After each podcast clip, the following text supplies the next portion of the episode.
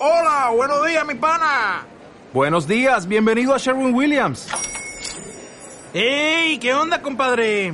¿Qué onda? Ya tengo lista la pintura que ordenaste en el ProPlus app. Con más de 6.000 representantes en nuestras tiendas listos para atenderte en tu idioma y beneficios para contratistas que encontrarás en aliadopro.com. En Sherwin Williams somos el aliado del PRO.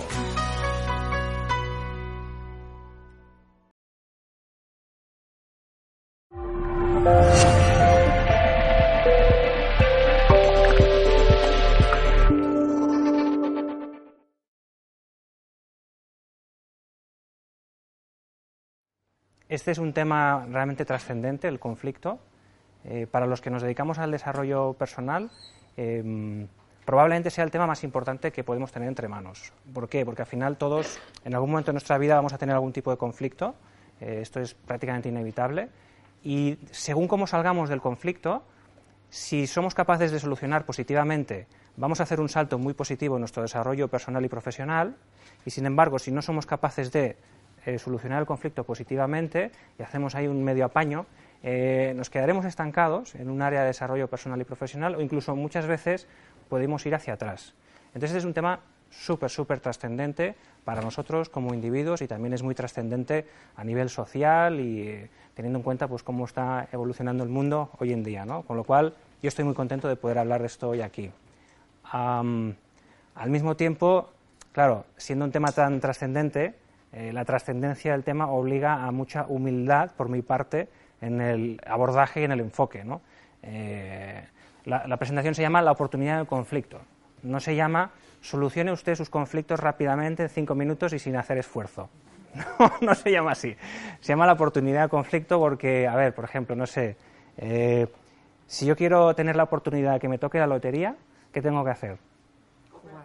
Jugar, comprar billetes, ¿no? Entonces tengo la oportunidad, pero ¿me va a tocar la lotería? Es poco probable, ¿no? Bien, la oportunidad del conflicto. es decir, vamos a ver cuáles son las puertas de oportunidad, cuáles son los caminos por los cuales sí podemos resolver, ¿no? Lo cual no implica necesariamente que vayamos a resolver. Pero sí implica necesariamente que si no vamos por ahí es imposible. O vamos por esos caminos o es imposible. Una vez vamos por esos caminos, ¿podremos solucionar en el tiempo de la existencia de una generación humana? Pues depende. Habrá casos que sí y habrá casos que no y en muchos casos incluso a veces es bueno aceptar que determinados conflictos eh, requieren de un proceso de maduración que a veces eh, involucra a varias generaciones de personas. Aceptar eso también ayuda muchas veces a que el conflicto pueda evolucionar más rápido dentro de la lentitud. ¿no? Entonces, ya os digo, un enfoque muy, muy modesto. Ah, y este enfoque, eh, ¿cómo lo vamos a hacer? Pues a ver, yo vengo del mundo de la comunicación, por lo tanto os voy a dar un enfoque del conflicto desde la comunicación.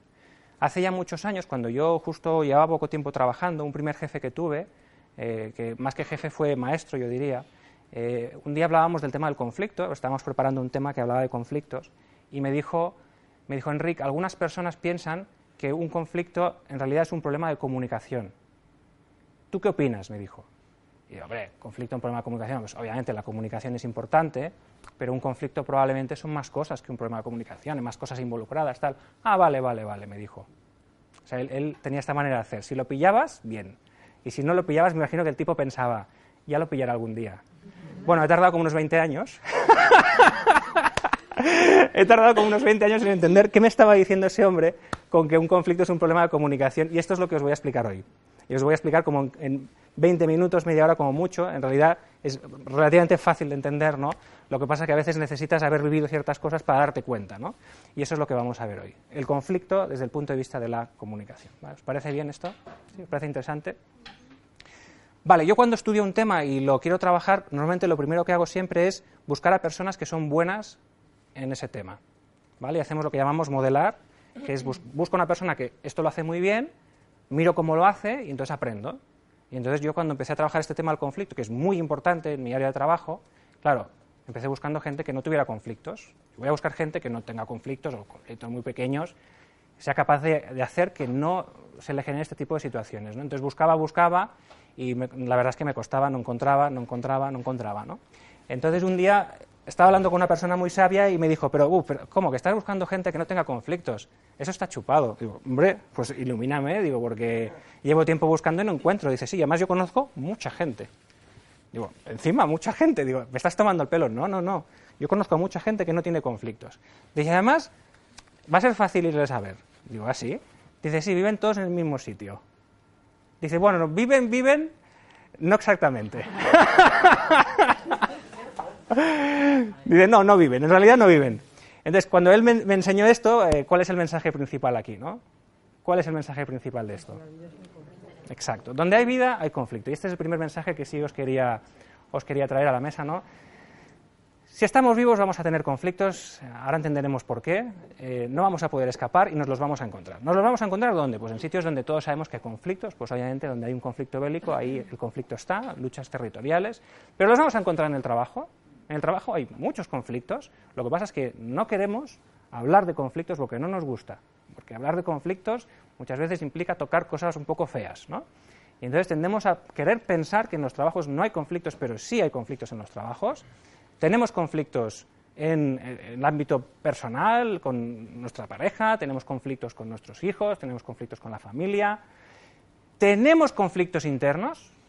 Los seres humanos vivimos en la falacia de pensar que yo soy una persona, uno, pero eso no es cierto. En mi interior hay muchos y muchas veces no están de acuerdo. Y uno dice, cómete el croissant, y el otro dice, hombre, pero quizá que y el otro, no, pero cómetelo, cómetelo, que está muy rico, y el otro, y ahí, y esa tontería del croissant pasa el tiempo y se convierte en una cosa un poco más complicada, ¿me explico? Entonces tenemos conflictos internos. Si analizamos el simple proceso de pensar, ¿qué es pensar? ¿Qué hacemos para pensar? ¿Qué hacemos? Hablamos internamente. Hombre, creo que igual tendría que hacer esto. Ya, pero si hago esto otro. Ya, pero ¿y si el, proceso de pensar sigue la mecánica del conflicto muchas veces en sí mismo. Pero ya es que no solo hay conflicto de nosotros a nivel mental, sino que tenemos conflicto interno, incluso a nivel biológico. ¿eh? Eh, los científicos que se dedican a la genética describen un tipo de conflicto, le llaman conflicto, a ver si lo digo bien, epigenómico, una historia así. Sea, ellos explican cómo los genes que tenemos dentro experimentan entre ellos unas dinámicas que son muy parecidas a los conflictos. O sea, el conflicto está donde hay vida, donde hay vida hay conflicto. ¿no? Y la gran pregunta es ¿por qué? ¿Por qué donde hay vida hay conflicto? Y entonces cuando lo empiezas a analizar, le empiezas a dar vueltas y te pasan cosas en la vida, eh, te das cuenta que al final el conflicto es ni más ni menos que el mecanismo que la vida tiene para evolucionar. El mecanismo que la vida tiene para hacer evolucionar a los seres vivos, eh, para evolucionar ella misma, es el conflicto. Cuando un ser vivo en un entorno determinado no se acaba de adaptar, empiezan a pasar cosas que hacen que se sienta incómodo y tendrá que hacer cambios importantes ese ser vivo. Y si ese ser vivo no se adapta, morirá. Y si se adapta, se habrá desarrollado, habrá hecho un salto en su desarrollo. Entonces el conflicto, lejos de esta mirada negativa que todos tenemos, porque el conflicto es doloroso, porque el conflicto muchas veces acaba mal, al mismo tiempo el conflicto es una oportunidad es la oportunidad que nos pone la vida por delante de desarrollarnos. Profundizaremos un poquito más en este, en este concepto luego. ¿Hasta aquí qué tal? ¿Bien? Ahora sería bueno entender exactamente qué es un conflicto, ¿vale? Porque un conflicto eh, es una palabra que utilizamos muy a menudo. Eh, a veces la utilizamos para designar cosas que no son un conflicto, y a veces no la utilizamos cuando la deberíamos utilizar para cosas que sí son un conflicto. ¿vale? Entonces, definir un conflicto probablemente ha sido una de las tareas más complicadas que yo he tenido, pero finalmente estoy muy contento hoy porque os voy a explicar una manera de explicar lo que es un conflicto y me siento muy satisfecho porque creo que lo deja bien claro y además te lleva a entender cuál es realmente la oportunidad, por dónde puedo atacar. ¿no? Entonces, un conflicto vamos a ver que esencialmente es una cosa compuesta de tres elementos, uno, dos y tres, y estos tres elementos los vamos a representar como un, como un triángulo. Entonces vamos a analizar cuáles son estos tres elementos y luego analizaremos las maneras de abordar el conflicto que tenemos las personas y veremos que solo hay una posible y las demás no funcionan. ¿Vale? Primer elemento. El primer elemento que tiene el conflicto es este de aquí. Vamos a representar físicamente con la ayuda de alguien. Mira, ¿vosotros los conocéis? ¿no? Bueno, sí. Más o menos, sí. vez anterior. Mira, podéis poner las manos así. Este es el primer elemento que tiene Pues sí, ¿no, eh? el conflicto. Sí, vamos a ver luego cómo deshacemos esto, ¿no? Pero Me lo estoy poniendo difícil, ¿eh? Vale, puedes sacar fotos si quieres. Ese es el primer elemento. ¿Habéis entendido cuál es el primer elemento? ¿Alguien no lo ha entendido? Todo el mundo lo ha entendido. Si alguien no lo ha entendido, se lo pongo también y... Este de aquí es el primer elemento, la base primigenia del conflicto. Este elemento de aquí le vamos a llamar el vínculo. El vínculo. ¿Qué es el vínculo? El vínculo es algo material que me obliga a mí a relacionarme contigo. Y me obliga porque si yo ahora quisiera romper esto, ya de entrada aquí esto me iba a generar un percance. Un vínculo puede ser un matrimonio. Un vínculo puede ser un territorio que compartimos y por el cual estamos luchando. Un vínculo puede ser una comunidad de propietarios. ¿Mm? ¿Se entiende la idea de vínculo? Eh, la existencia del vínculo hace que a partir de ahora empiecen a pasar cosas, porque claro, tú y yo nos empezamos a relacionar más, tenemos la necesidad. Si, por ejemplo, un vínculo puede ser también un puesto de trabajo. Mi puesto de trabajo me vincula con otras personas con las que estoy obligado a relacionarme, a no ser que quiera cambiar de trabajo. Pero claro, cambiar de trabajo es complicado. Entonces el vínculo es el, el porqué inicial de todo. Pero un vínculo en sí mismo no me genera un conflicto. Yo puedo tener vínculos con muchas personas y vivir maravillosamente bien, tener una vida súper satisfactoria, unas relaciones súper agradables. ¿no? Entonces hay más elementos que acaban de construir el, el- conflicto. ¿no? Entonces el segundo elemento, ¿cuál es? El segundo elemento es este. Este es el segundo elemento de conflicto. ¿Qué es esto? ¿Qué es esto? Un 6. ¿Nueve? Este es el segundo, el segundo elemento. Le vamos a llamar a este elemento, le vamos a llamar el problema. Hay un vínculo y aparece un problema. ¿Qué es un problema? Un problema lo podemos representar con la idea esta del 6 y el 9. Luego os liberaré, ¿eh? pero os voy a hacer sufrir un poco todavía. No, no sé. ¿No? A ver qué va a surgir de todo esto. El problema es esto, básicamente. Aquí hay un señor y aquí hay otro señor. Y ambos están viendo el numerito. Y entonces este señor dice que esto es un 6 y este señor dice que es un 9. Y entonces la pregunta es, ¿quién tiene la razón? Los dos, deciden por aquí. ¿Quién tiene la razón? ¿Los dos tienen la razón? ¿Quién tiene entonces la razón? Nadie. Nadie tiene la razón. ¿Por qué? Porque todos tienen que razón. Todos razonan, todos tienen razón. Claro, cada uno la suya. Cada una, cada uno su forma de pensar. Este, este está en este lado ve un 6. Este ha vivido un tipo de vida, ve un 6. Este le han educado de una manera, ve un 6. Este aprendió un día por una experiencia algo que le pasó, ve un 6. Y este ve un 9, ¿no? Y entonces esto es un problema. Los problemas no es una cosa que exista. A que alguien me dé un problema, me lo ponga en la mano. Un problema no existe. Un problema es una creación mental de los seres humanos. Básicamente es la dificultad que tiene nuestro cerebro de dar respuesta a algo. Nuestro cerebro en esta interacción con esta persona con la que tengo un vínculo ve que, hombre, yo veo un 6, pero tú ves un 9, no sabe cómo solucionar y, y nuestro cerebro se pone muy ansioso, porque nuestro cerebro es una máquina de resolver preguntas y quiere resolverlas pronto. No puede evitar tratar de resolver cualquier cosa lo antes posible. Está siempre cerrando eh, eh, este, dudas, ¿no? Si yo digo, por ejemplo, digo uno, dos, ¿qué viene al cerebro? Tres. Porque el cerebro siempre cierra todo. ¿Se entiende esto, no?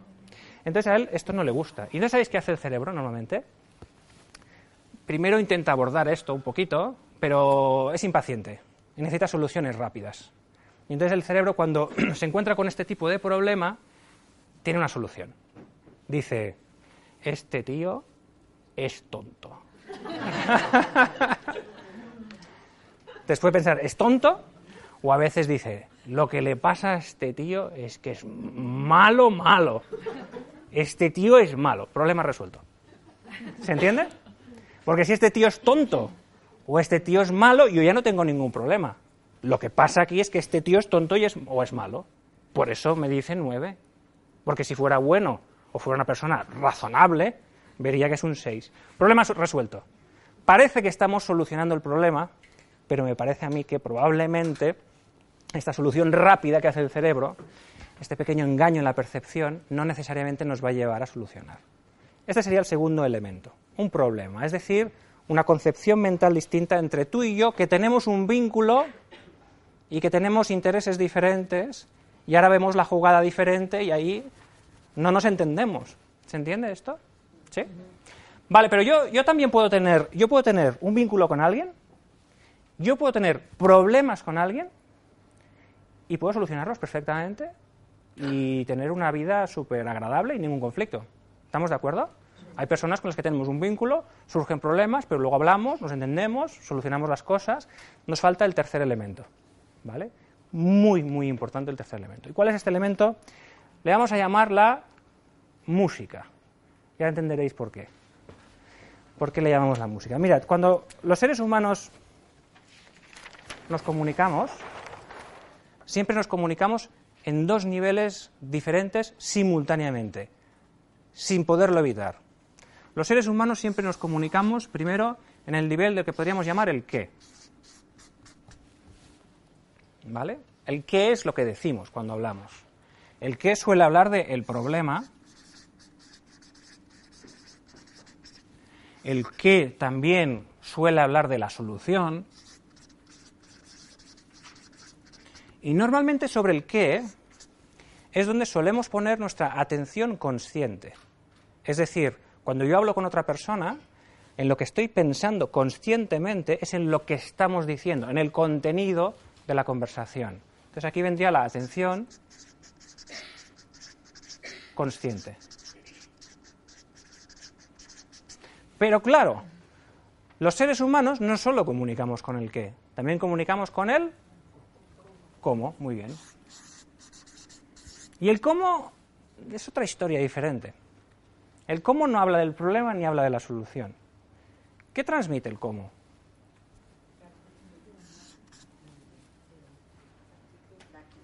Muy bien, el cómo transmite cómo yo me siento.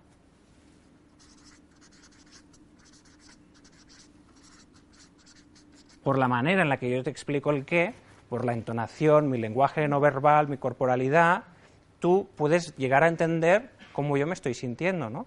Pero además el cómo, atención, y esto es muy importante, el cómo explica lo que yo pienso de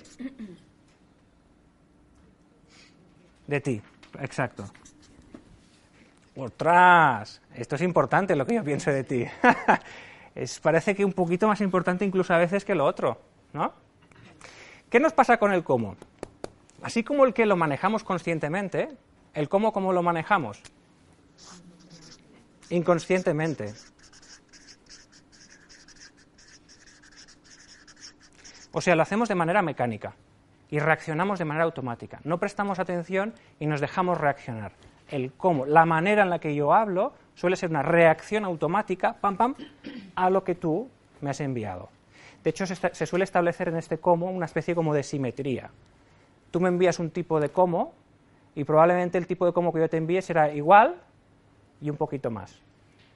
Entonces hay una simetría diabólica, ese, ese patrón de simétrico que a veces produce escaladas. Tú me hablas mal, me hablas gritando, yo tiendo a subir más la voz para que tú me escuches, entonces tú la subes más y se producen estas escaladas diabólicas que, igual que hay escaladas hacia arriba, también descubrimos en la vida que también hay escaladas hacia abajo, pero llevan velocidades diferentes.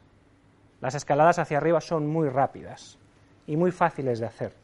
Las escaladas o desescaladas hacia abajo son lentas, son difíciles de hacer y exigen un nivel alto de liderazgo de la persona que quiere tomar el control de esa situación. ¿Vale? Entonces, a mí me gusta decir que cuando comunicamos, pues es como si estuviéramos eh, interpretando una canción. Una canción tiene letra y una canción tiene música. Ah. ¿Y qué es más importante una canción, la letra o la música? ¿Qué pensáis? Letra, la música, dos cosas. Mira, los, aquí en este país hemos demostrado que lo más importante es la música. Cuando íbamos cantando nuestra canción preferida, ¿no? Y cantábamos Achumari, wechu, wechu. O sea, no sabíamos lo que cantábamos, pero era nuestra canción preferida y teníamos muchas preferidas, ¿no? Entonces, la música, y este es un insight muy importante, la música es mucho más importante que la letra de la canción. Cuando nosotros nos comunicamos, el qué es la información que queremos hacer circular entre los dos. Pero el cómo, ¿sabéis lo que es? El cómo es el... Más me he traído uno. El cómo es el tubo tubo por el cual circula la información entre tú y yo. Si tú y yo nos hablamos bien, el tubo está limpio de porquería, la información circula y tú y yo podemos tener que es muy diferentes, muy diferentes. Tú y yo podemos estar en las antípodas. Pero yo te hablo con respeto, tú me hablas con respeto, hay un interés genuino en la otra persona, realmente quiero saber más, quiero aprender de ti, Podemos estar en las antípodas, si el tubo está limpio y bien abierto, es cuestión de tiempo, iremos encontrando puntos de encuentro. Al revés también es cierto. Podemos tener que es muy, muy, muy parecidos, muy parecidos, pero está el tubo lleno de porquería. Yo te he tirado porquería y entonces tú qué has hecho? Más tirado más porquería. Y digo, esta porquería te la comes tú. Allá va más porquería y el otro tira más porquería. Tenemos el tubo lleno de porquería.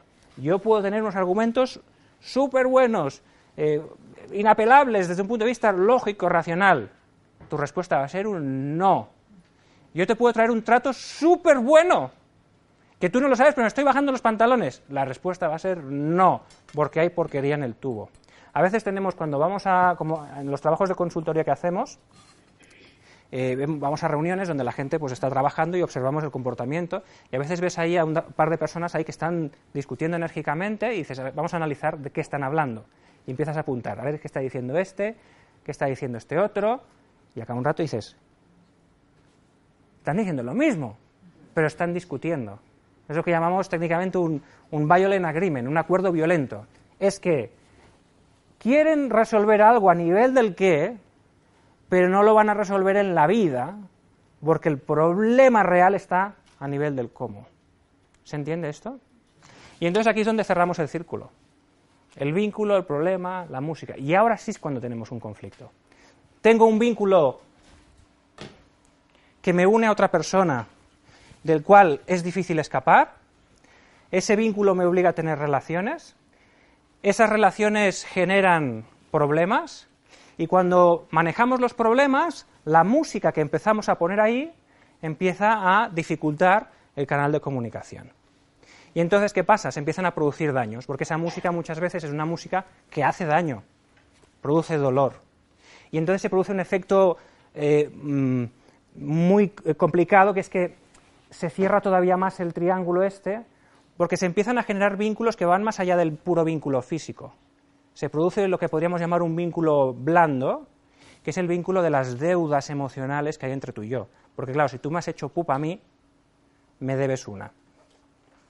Y a veces incluso deshaciéndose el vínculo material, sigue habiendo esa deuda no saldada que ha generado un nuevo vínculo mucho más difícil de manejar. ¿Se entiende esto? Es muy importante entender esto. Si entendemos esto, que a mí me ha costado muchos años, eh, digamos, el punto de partida eh, va, a ser muy, claro. Fijaos, el vínculo sería la parte material del conflicto, la parte tangible que nos obliga materialmente, físicamente, a tener un, determinado tipo de situación. El problema es la dimensión mental del conflicto. Tiene que ver con mi manera de interpretar la realidad. tiene que ver con eh, los juicios o prejuicios que yo hago, que muchas veces son incompletos, porque yo solo puedo hacer un juicio desde mi perspectiva, y mi perspectiva siempre es limitada. Si tomo mi perspectiva como la única que hay, eso me vuelvo, caigo en mi propia trampa. ¿eh? Parte mental el problema. Y la música sería la parte emocional. Entonces tenemos aquí las tres dimensiones, la dimensión material, la dimensión mental, la dimensión emocional. El vínculo sería también, si queréis, el porqué, el porqué primigenio, lo que origina todo. El problema sería el qué, aquello de lo que estamos hablando cuando hay conflicto, y la música sería el el cómo. Entonces aquí tenemos un modelo bien claro que nos explica lo que es un conflicto. ¿Todo el mundo tiene claro ahora lo que es un conflicto? ¿Sí? Vale, entonces ahora yo tengo un conflicto y quiero pues eh, trascender este conflicto, quiero solucionarlo. ¿Qué puedo hacer? ¿Por dónde lo ataco? ¿no? Y entonces muchas veces atacamos por el sitio donde jamás lo vamos a solucionar. Por ejemplo, si nosotros atacamos por el problema, ¿qué va a pasar? Pues nos va a pasar como a este señor, estos dos señores que están discutiendo y que eh, siguen aquí concentrados y cada vez dan más argumentos, nuevas ideas, nuevas propuestas, pero lo dicen de mala manera y sigue habiendo esa deuda emocional entre los dos, ¿qué les va a pasar? Pueden estar ahí cuánto tiempo? Eternamente. Cuando nosotros tratamos de abordar el conflicto desde el problema, lo único que hacemos es perpetuarlo. Perpetuación del conflicto. Se mantiene el nivel de dolor y no hay ningún tipo de evolución de la situación se va perpetuando el conflicto. ¿Vale? Por lo tanto, por ahí no. O sea, podemos intentarlo mucho, mucho tiempo, muchos años, pero es como darse cabezazos contra una pared. Por no, hay, no hay manera. Esto a veces, personas que, quizá tienen un enfoque más racional, entre comillas, de la vida, les cuesta más de ver esto. Eh, no se solucionan los conflictos de manera racional. Los seres humanos no somos lógicos, somos seres psicológicos. Desde un enfoque lógico no resuelve conflictos. ¿Vale? Siguiente lado por el que podríamos atacar. Hombre, pues podemos atacar por el vínculo. Podemos romper el vínculo. Eh, romper el vínculo sin tener en cuenta la música, porque hay muchas maneras de romper vínculos. Eh, a veces no es tan importante si rompo el vínculo, sino cómo lo rompo. ¿no? Pero si quiero romper el vínculo de cualquier manera, intentar romper el vínculo ¿Qué pasa? Dale fuerte para romperlo. Hay que... ¡Ay! ¿Ves? si tú quieres romper el vínculo de cualquier manera, fundamentalmente lo que vas a encontrar es dolor. Romper el vínculo genera mucho dolor. Eh, de hecho, de entrada hay vínculos que no se pueden romper, aunque o, sería tan doloroso. Por ejemplo, eh, hablemos de parejas que se separan. Si yo me voy a separar de mi pareja y tengo hijos, estoy rompiendo un trozo del vínculo pero el vínculo completo no lo puedo romper. Sigue habiendo un vínculo. O sea, hay vínculos que es prácticamente imposibles. ¿Se podría romper ese vínculo? Sí, sí. Empiezas a matar a gente y se rompe el vínculo. Y algunos lo hacen. Es un poco parece gracioso, pero algunos deciden matar a gente, muerto el perro, muerto la rabia, ¿no? Bueno, el nivel de dolor en el que nos ponemos. Entonces, cuando yo quiero atacar rompiendo el vínculo, eh, es algo muy, muy doloroso. Lo que sabes que tienes seguro de entrada es mucho dolor. Y, y muchas veces ocurre que ese dolor que produce la ruptura del vínculo viene después seguido de una época de paz. Es como cuando hay una guerra. Tenemos un conflicto así, este territorio es mío, no, es tuyo, es mío, es tuyo, venga, pues aquí al más chulo. Nos empezamos a, disparar y uno gana la guerra, normalmente. Gana la guerra que no el conflicto, ¿no? Probablemente la guerra sí, pero los conflictos ni se ganan ni se pierden, ¿no? Ahora, lo veremos, pero... Parece que he ganado la guerra, hay un periodo como de paz, ¿no? Porque el otro, claro, el otro está machacado, le tengo machacado. Pero, ¿qué pasa luego al cabo de un tiempo? Resurge. Yo me divorcio de mi pareja, no la aguanto más, esto ya no puede ser, no lo soporto más y corto el vínculo de cualquier manera, que, este, que es lo importante. Es decir, rompo el vínculo sin tener en cuenta la música, solo ataco el vínculo, rompo con mi pareja, y hoy digo, ¡buah! Me he quedado más descansado, qué bien me he quedado. Van pasando los años, conozco a otra persona, todo maravilloso, me caso con ella y vuelvo a tener los mismos problemas que tenía exactamente con la otra persona. Pero ¿qué está pasando aquí? ¿Y por qué es esto? ¿no? Luego entenderemos por qué es esto. Entonces, digamos que atacar, atacar el problema desde el vínculo, de entrada produce un dolor intensísimo, muchas veces insoportable, por eso muchas veces no rompemos el vínculo. Puede parecer que en el corto plazo eh, genera un alivio, una solución del problema, pero realmente hay una razón que hace que el problema, el, perdón, el conflicto realmente no esté solucionado y que tarde o temprano vuelva a surgir el conflicto con otra cara, con otras personas, en otros territorios. ¿Vale? ¿Dónde está la oportunidad entonces? Exacto. Solo cuando atacamos desde la música eh, tenemos, se nos abre una ventana de oportunidad, que no quiere decir que solucionemos, pero es la ventana que tenemos para realmente poder solucionar. ¿no? ¿Qué quiere decir atacar desde la música? Atacar desde la música es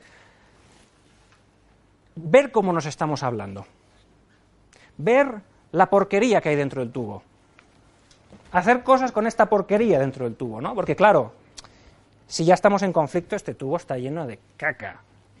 O sea, aquí hay mucha mierda. Habrá que hacer algo, ¿no? ¿Qué podemos hacer? Pues sí, muy bien. Son tres pasos muy sencillos. Paso número uno. Paso número uno es para ya de echar porquería. Alguien tendrá que parar, ahora hablaremos de esto. Paso número dos, empieza a limpiar la porquería. Es un poco. Es un trabajo, o sea, el conflicto es un trabajo un poco asquerosillo, tiene una parte asquerosa. Pero luego veremos que esa asquerosidad es necesaria, el, lodo es necesaria para que crezca la flor del, loto. Y si no hay lodo, no hay porquería, no sale lo que tiene que salir. Pero sí, sí, hay que tocar caca. O sea, toca tocar caca. Entonces, para de echar porquería, empieza a limpiar porquería y ¿qué más? Muy bien, mantén el tubo bien limpio. Parecería una cosa muy sencilla, ¿no? Pues ese es el trabajo, ese es el trabajo. ¿Y qué quiere decir todo esto? Pues mirad, ¿qué sería parar de echar porquería?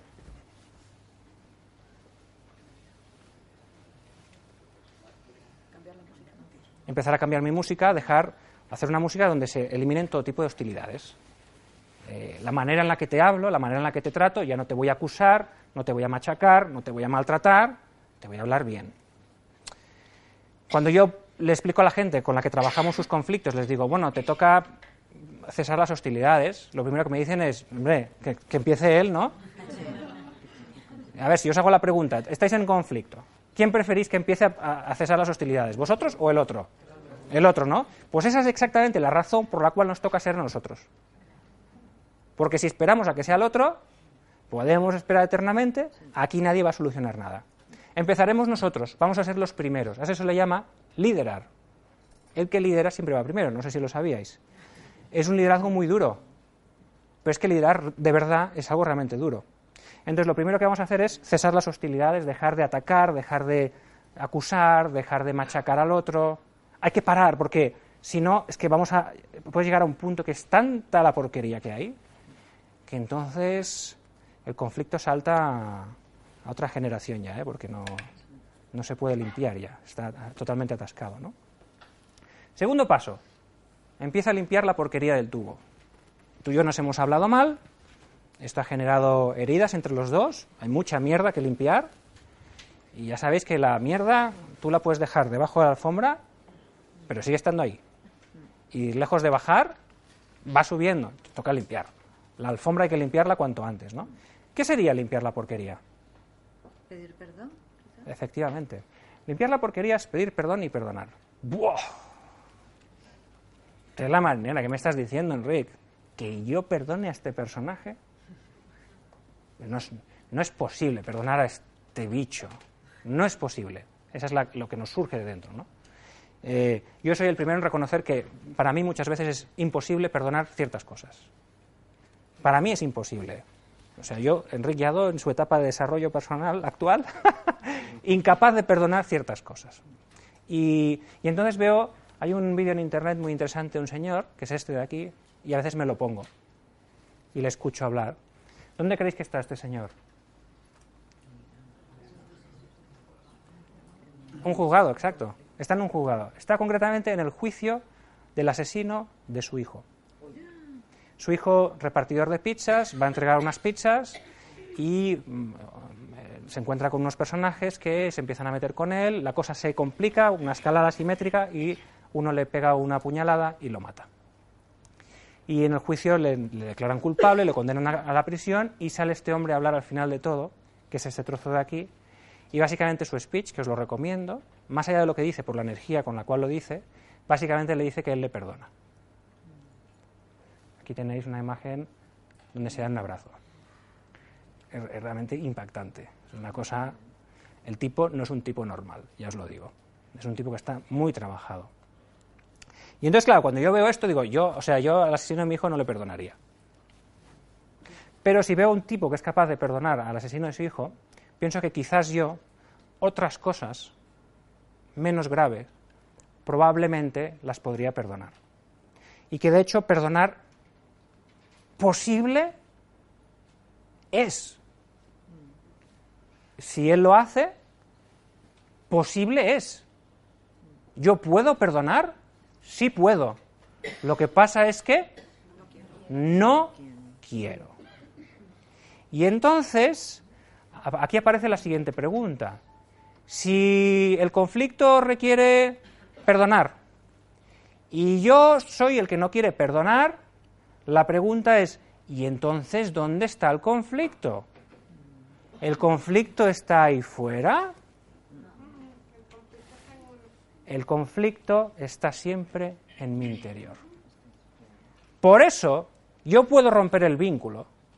Y no te preocupes, volveré a encontrarme con el mismo conflicto, porque lo llevo dentro, viaja conmigo. No me voy a librar del conflicto hasta que no lo solucione en mi interior. ¿Y qué es solucionar? Hacer esa limpieza. Necesitamos hacer esta limpieza. Necesitamos ir a la persona con la que tenemos el conflicto y decirle, mira, yo veo que tú estás sufriendo por esto y además veo que parte de, de, tu sufrimiento es consecuencia de lo que yo he hecho. Así que te pido perdón. Y no hay, y no hay otra. Ahora luego vemos... No, tengo una, nada más una cosa que acotar. Este, yo una vez escuché que el primero en pedir disculpas es el más valiente. El primero en perdonar es el más fuerte. Y el primero en olvidar es el más feliz. Está muy bien.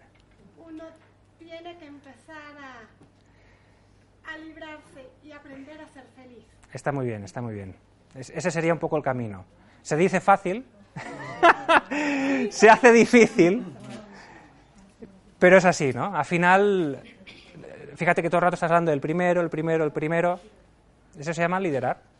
Ir por delante y moverte. Ser el primero en, en, en comerte algo, en tocar una porquería que nadie quiere tocar, lo tocas tú primero y muy buena aportación, ¿no? Eh, ahí está la oportunidad. ¿Significa esto que solucionaremos el conflicto? No, porque en el fondo cuando estamos haciendo esto estamos buscando que aparezca una des desescalada rápida, ¿verdad? Mm. Que esa simetría me lleve rápidamente a bajar la música y empecemos a hablar diferente, pero esto lleva unos tiempos, porque yo no sé el otro, sus velocidades interiores cuáles son. Y la velocidad de las personas es la que es y cada cosa requiere sus tiempos. Es como hacer una paella. O sea, tú puedes querer hacer una paella en cinco minutos, pero no te sale una paella. Te sale otra cosa. Tú puedes estar deseando que esa persona entre en resonancia positiva contigo porque tú estás pidiendo perdón y estás perdonando, y esto no necesariamente va a ocurrir. Ahora. Pero dependiendo de la energía, la intensidad, la fuerza en la que tú te mantengas ahí, vas aumentando la probabilidad, la oportunidad de que esto vaya reduciéndose. ¿Se entiende esto? Entonces, el conflicto está en mi interior, la solución pasa básicamente por aquí. ¿no? Eh, ¿La oportunidad cuál es? Es obvio, crecer. Si yo soy capaz de perdonar, si yo soy capaz de hacer ese cambio en mi interior que me permite trascender ese conflicto en mi interior, ya no soy la misma persona. He pegado un salto en la evolución. ¿Os acordáis al principio que decíamos? El conflicto, mecanismo de la vida para evolucionar. La vida me pone por delante a una persona con la que no me sé manejar. Y entonces yo hago un proceso y me trabajo a mí mismo emocionalmente y trabajo mi manera de entender, ¿no? Ese 6 y el 9, ¿dónde estará el 9? ¿Dónde estará el 9, no? No soy la misma persona, ya he cambiado y he crecido y esa es la oportunidad, ¿no? A mí me gusta ver el, triangulito este con el que os dibujo el conflicto, me gusta verlo como un prisma, ¿vale? El prisma que hace, tú le envías la luz blanca y te envía la luz de colores. ¿Por qué, ¿Por qué sale luz de colores? ¿Por qué? Porque, exacto, se descompone, porque la luz blanca lleva todos los colores en su interior. Pues con el conflicto nos pasa lo mismo. El conflicto nos da la oportunidad de hacer potencia aquello de lo que realmente somos capaces. Entonces yo entro de una manera, pero salgo demostrando todo lo que llevo dentro en el conflicto. Si lo soluciono positivamente. ¿vale? Y un comentario final, ¿no? que tiene que ver con todo esto es, bueno, mi enemigo, enemigo, hostia, este personaje va a ser un personaje importante en mi vida. Mi enemigo, ¿sabéis quién va a ser? Mi enemigo va a ser mi guru. A veces hay gente que me dice, oye, me he ido a la India, he tenido una experiencia súper chula, y además hemos conocido a un gurú y estuvimos ahí dos semanas con él, hemos aprendido un montón. Y yo digo, pues qué chulo, mola mogollón, o sea, ¿qué te voy a decir? ¿Quién pudiera, no? Pero ¿qué, ¿qué, pasa? ¿Que buscabas un guru? Sí, voy buscando un guru y tal, pero si hay una manera muy barata y muy económica de encontrar un guru, si lo tienes ahí, lo que pasa es que no le quieres ni ver. pero si tú eres capaz de gestionar a esta persona, esta persona te está enseñando muchas cosas. Pasa que te enseña cosas feas que no te gusta y te hace tocar caquitas que no te gusta tocar. Y al mismo tiempo, cuando tú esa caca la trabajas, de la caca, del lodo, del abono, sale la vida. Y esa es un poco la idea, ese es el modelo que yo os venía a explicar hoy. ¿no? Vamos a resumir un poquito. Habría un tercer punto, mantener el tubo limpio, obviamente. Cuidado, ¿eh? Cuidado, porque nos empezamos a, a, mover. Parece que yo, yo perdono, tú perdonas, nos empezamos a mover, pero cuidado con los viejos patrones. Qué importante es mantener una comunicación eh, clara, transparente, con una gran escucha, sin interrumpir, entendiendo muy bien que o hay una comunicación con una buena música o no nos vamos a entender. ¿Sabéis aquello de hablando la gente se entiende? No es verdad.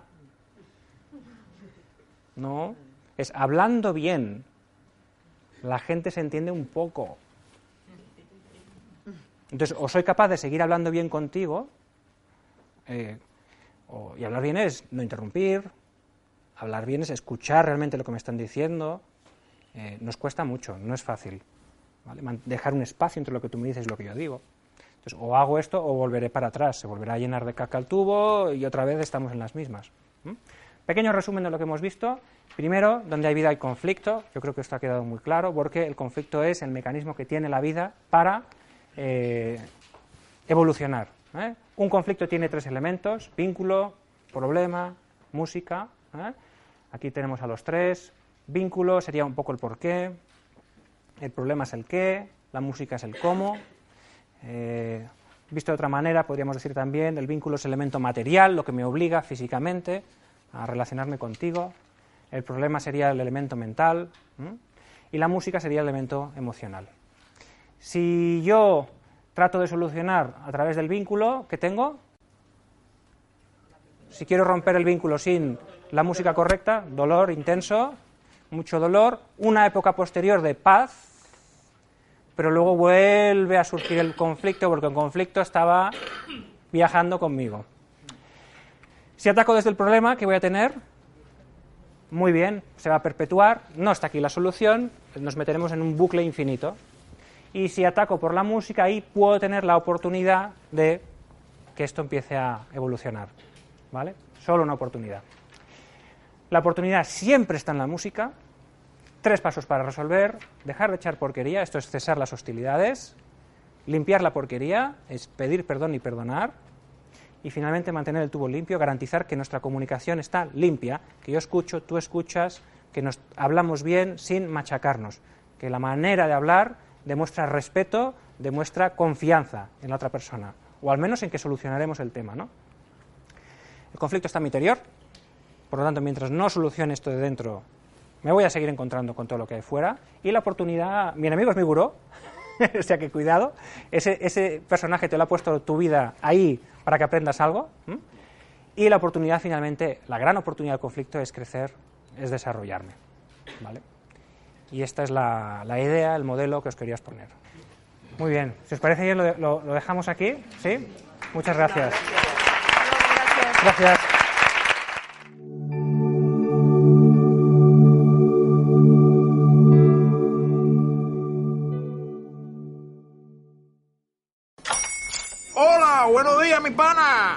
Buenos días, bienvenido a Sherwin Williams. ¡Ey! ¿Qué onda, compadre? ¿Qué onda? Ya tengo lista la pintura que ordenaste en el ProPlus app. Con más de 6.000 representantes en nuestras tiendas listos para atenderte en tu idioma y beneficios para contratistas que encontrarás en aliadopro.com. En Sherwin Williams somos el aliado del PRO.